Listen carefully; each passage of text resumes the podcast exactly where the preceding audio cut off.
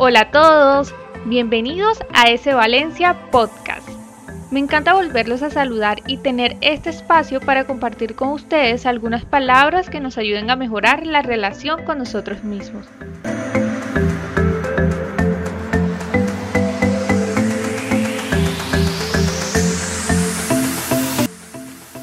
Aquí inicia el segundo capítulo de la serie Sé tú mismo, titulado Palabras para mí.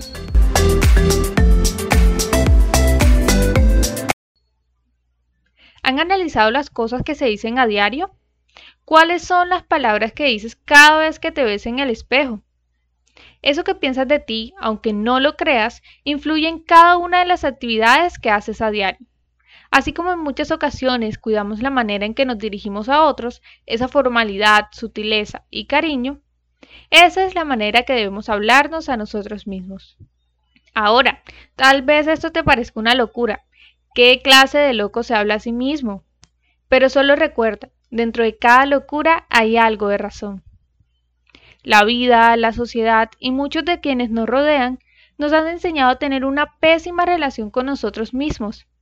A pesar de que siempre escuchamos lo mucho que debemos amarnos y valorarnos, cuando lo comenzamos a hacer es mal visto.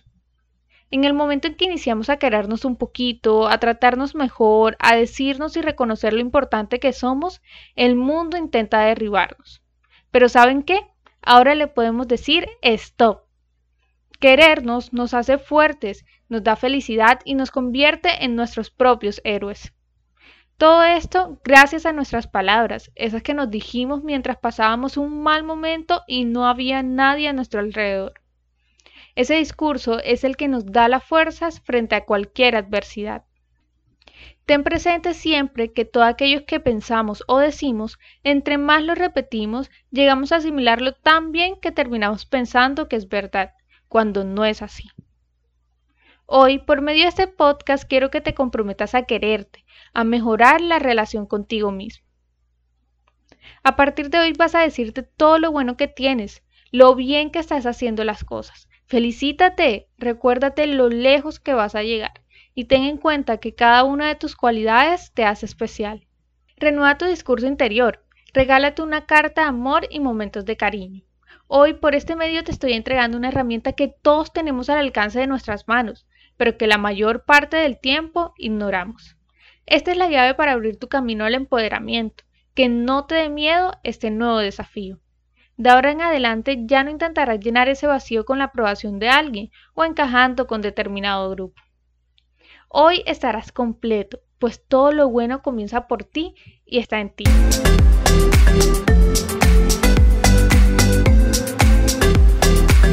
Todos los aspectos de nuestra vida deben tener un equilibrio. Una relación intrapersonal sana comienza por un trabajo interior de reconocimiento. Sé que no será fácil para algunos, Muchos luchamos a diario con pensamientos que se convierten en barreras para seguir adelante, pero debemos reconocerlos para trabajar en ellos. Lo más importante en este proceso es que tengas paciencia. Recuerda que nada se ha construido de la noche a la mañana, y esto no es la excepción. Partiendo de lo anterior, quiero darte unos pasos que a mí me funcionaron en este proceso y que espero que a ti también. Paso número 1. Al levantarte cada mañana repite la frase hoy será un día maravilloso. Esto lo harás sin importar la situación por la que estés pasando. No importa si lo dices con tristeza, rabia o felicidad. La idea es que lo repitas siempre. Paso número 2.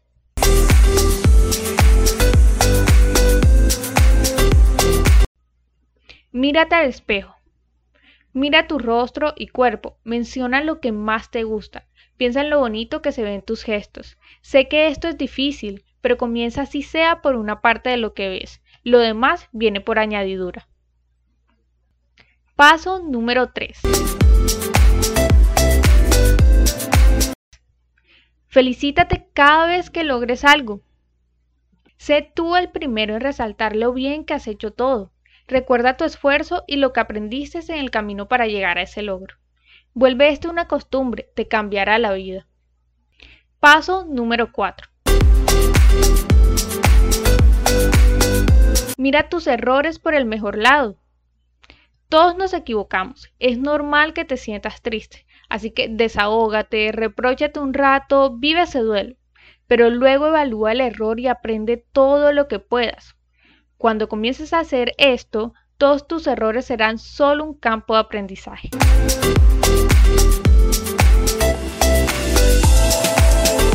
Y no siendo más, con estos pequeños tips me despido. Recuerden quererse mucho, mucho, mucho.